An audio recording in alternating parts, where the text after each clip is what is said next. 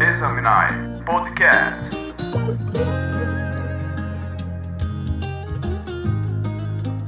Fala, meu amigo, tudo bem? Tudo tranquilo?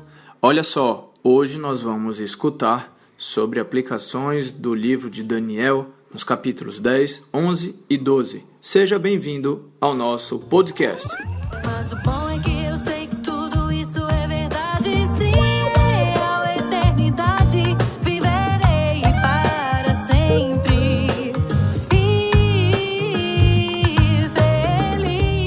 Neste módulo a gente vai entender sobre o maior prêmio.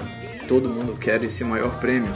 E junto a esse maior prêmio, você vai perceber que a profecia vai se ampliando e a abnegação se torna em verdadeiro conhecimento ou reconhecimento até você chegar ao maior prêmio. Então vem comigo para o Examinai Podcast.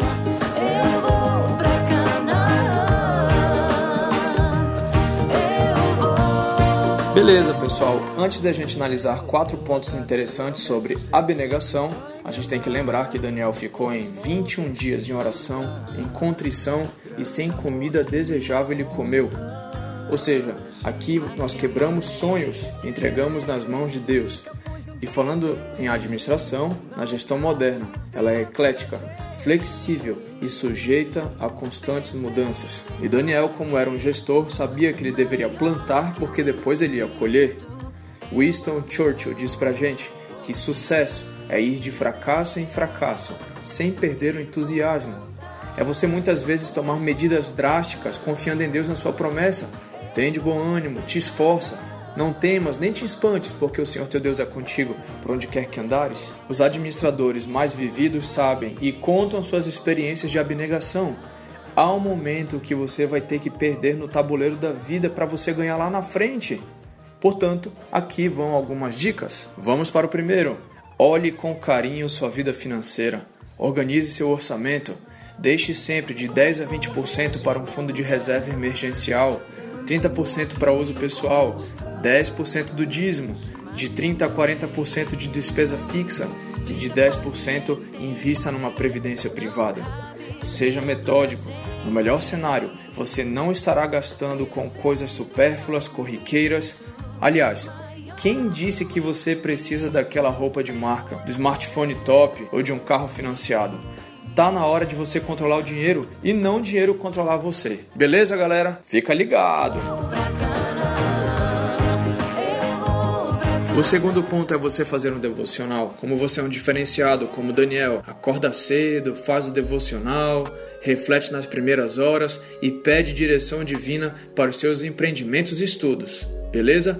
No terceiro item, a gente está falando aqui sobre relacionamentos, família, que é a viga mestre. Ou seja, é melhor que sejam dois. Quando um cair, o outro estará lá para levantar. O próprio provérbio diz que é um amigo mais chegado que um irmão.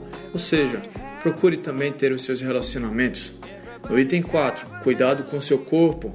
Procure sempre fazer exercícios físicos, cuidado com a sua alimentação, com a ingestão de açúcares, gorduras, enfim. O homem é aquilo que ele coloca na boca. Beleza, pessoal? Before the music fades.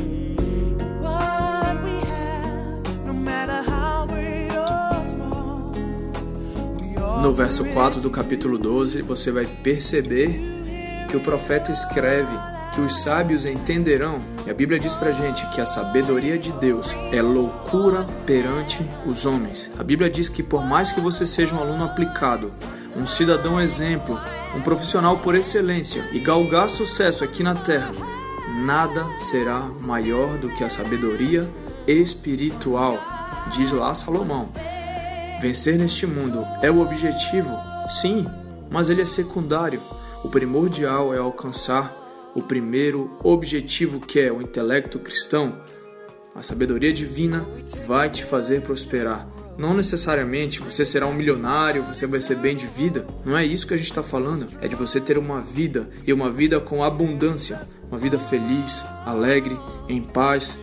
De repente pode ser até com um burrinho na garagem, mas só os sábios entenderão o que eu acabei de falar. Então, por que Daniel foi um dos maiores estadistas desse planeta Terra? Não dá para entender.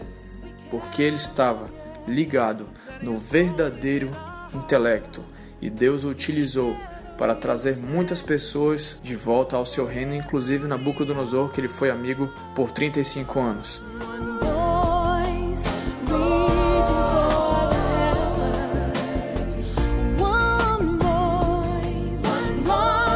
Tranquilidade. No finalzinho do livro, você percebeu que o anjo disse para Daniel: Tu levantarás na tua herança no fim dos dias. Ué, gente, quem é que não gostaria de ouvir que vai ganhar o prêmio sem antes de chegar no final da corrida, hein?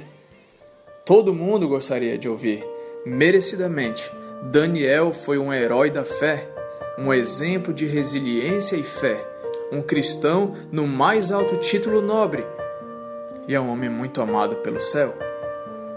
Provérbios 22, 1 diz que a boa reputação vale mais que grandes riquezas. Desfrutar de boa estima vale mais do que prata e do que ouro. Naquele grande dia, que nós tenhamos a oportunidade de encontrar com esse sábio e inspirador Daniel. Que nós possamos nos espelhar nas atitudes deste gestor lá das antiguidades com exemplos modernos, de um homem fiel, de um homem cristão. Valeu, gente. Sucesso nos seus empreendimentos. Coloque Deus sempre na frente e peça conselhos daquele que tudo sabe. Um grande abraço. A gente se encontra por aí. Tchau.